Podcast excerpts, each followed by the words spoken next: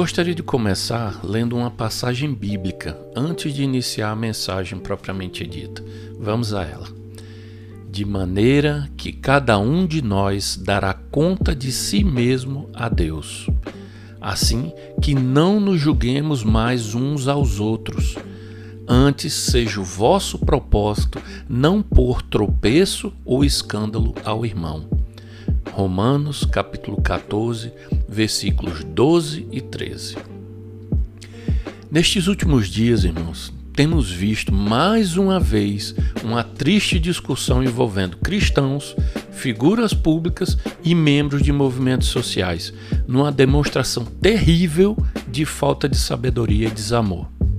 E ladeira abaixo, vejo crentes experientes voltando a tomar leite e jogando na, na, lata do lixo claríssimas instruções bíblicas, como as do apóstolo Timóteo, que disse: E ao servo do Senhor não convém contender, mas sim ser manso para com todos, apto para ensinar sofredor, instruindo com mansidão os que resistem, a ver se porventura Deus lhes dará arrependimento para conhecerem a, a verdade, de tornarem a despertar, desprendendo-se dos laços do diabo em que a vontade dele estão presos. 2 Timóteo capítulo 2, versículos 24 e 26. Vejam que a ordem aqui é para ensinar e ensinar com mansidão. E o apóstolo é muito claro ao dizer que não nos convém a contenda, o bate-boca e as discussões. E isso feito no meio público, como é a internet, torna as coisas um mau testemunho generalizado, que só serve de pedra de tropeço, gente. Ou por acaso houve algum outro fruto que não mal-estar, a mágoa e as discussões acaloradas após todas essas declarações? Alguém foi salvo? Alguém se converteu de seus maus caminhos? Onde estão os testemunhos públicos neste sentido? Pois se esses não eram os frutos pretendidos, então o que foi feito não pode ser chamado de cristão só porque menciona a Cristo entre uma palavra e outra. Já dizia o mestre: pelo fruto conhecereis a árvore, e os frutos que vimos nos vídeos já nasceram podres. Irmãos, entendam de uma vez por todas. Não se trata de vocês estarem certos ou não, mas sim que ninguém é obrigado a aceitar a palavra de Deus e nem é plano dele enfiá-la goela abaixo. Dito isso, enxerguem que essa guerra santa em que vocês estão engajados, de santa não tem nada pois uma luta que é travada contra outros seres humanos e que só produz discussão, raiva, rancor e pessoas vacinadas contra o evangelho não tem o direito de invocar a Bíblia como fiadora.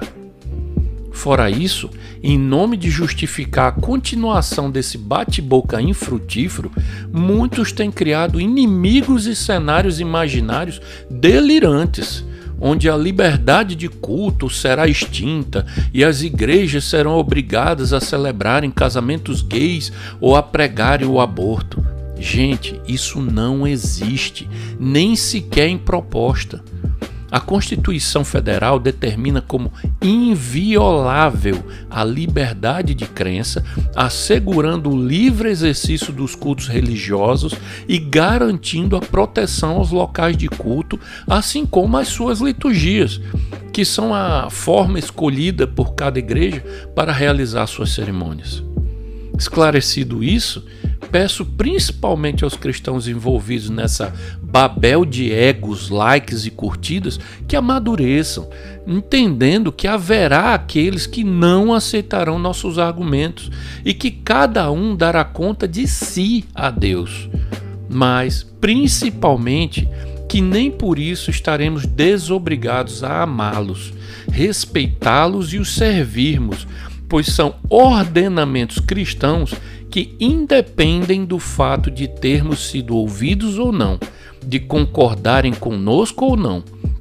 Se não fosse assim, Cristo teria pregado e feito milagres apenas para aqueles que o seguiram, não a todos. Aliás, o amor é algo que tem passado longe dessa situação, fazendo inclusive com que os envolvidos sequer se apercebam dos feridos que caem desamparados enquanto seus pretensos defensores discutem entre si. O que dizer do caso da menina de 11 anos estuprada, que não recebeu nenhum consolo ou amparo, nem de um lado e nem do outro, mas ambos se acharam no direito de transformar a vida dela numa fonte inesgotável de conversa fiada? Alguém lembrou que se tratava de uma criança assustada que, além de passar por uma situação de abuso sexual, ainda estava vivenciando uma gravidez precoce e um processo de aborto? Essas são coisas que individualmente já seriam suficientes para desabar uma pessoa adulta. O que dirá então uma criança passar por tudo isso ao mesmo tempo, gente? E diante disso eu pergunto: onde foi parar a misericórdia dos debatedores nos seus posts cheios de verdade? Já pensaram em como toda essa discussão caiu sobre a cabeça dessa criança inocente? Como pesou ainda mais todo o sofrimento pela qual ela estava passando contra a sua vontade? A todos os envolvidos nessa balbúrdia, desprovida de misericórdia e disfarçada de pregação, deixo a advertência de Jesus contida em Mateus capítulo 18 e versículos 5 e 6. E quem receber em meu nome uma criancinha, tal como esta, recebe a mim. Mas quem ofender um destes pequeninos que creem em mim, seria melhor para ele que pendurasse ao pescoço uma pedra de moinho e que se afogasse no fundo do mar. Para finalizar, irmãos, gostaria de dizer a todos que não se trata apenas de estarmos falando verdades, mas também de como estamos fazendo isso. Que fruto teremos se gritarmos versículos bíblicos ou arremessarmos Bíblias em direção às pessoas? Os versículos ainda serão versículos e a Bíblia ainda será a Bíblia, mas não passarão de ferramentas certas sendo utilizadas de formas erradas. Semelhante a isso é regar a palavra de Deus, esquecendo em casa a sabedoria, o amor e a misericórdia com o outro. O Evangelho de Jesus não pode existir ou ser pregado sem amor, sem misericórdia, sem mansidão. São frutos do Espírito, são coisas que andam lado a lado com o Evangelho de Jesus. E qualquer coisa, qualquer tipo de pregação que não leve isso em conta, não passa de conversa fiada e gente utilizando a Bíblia para desfiar seu próprio ódio.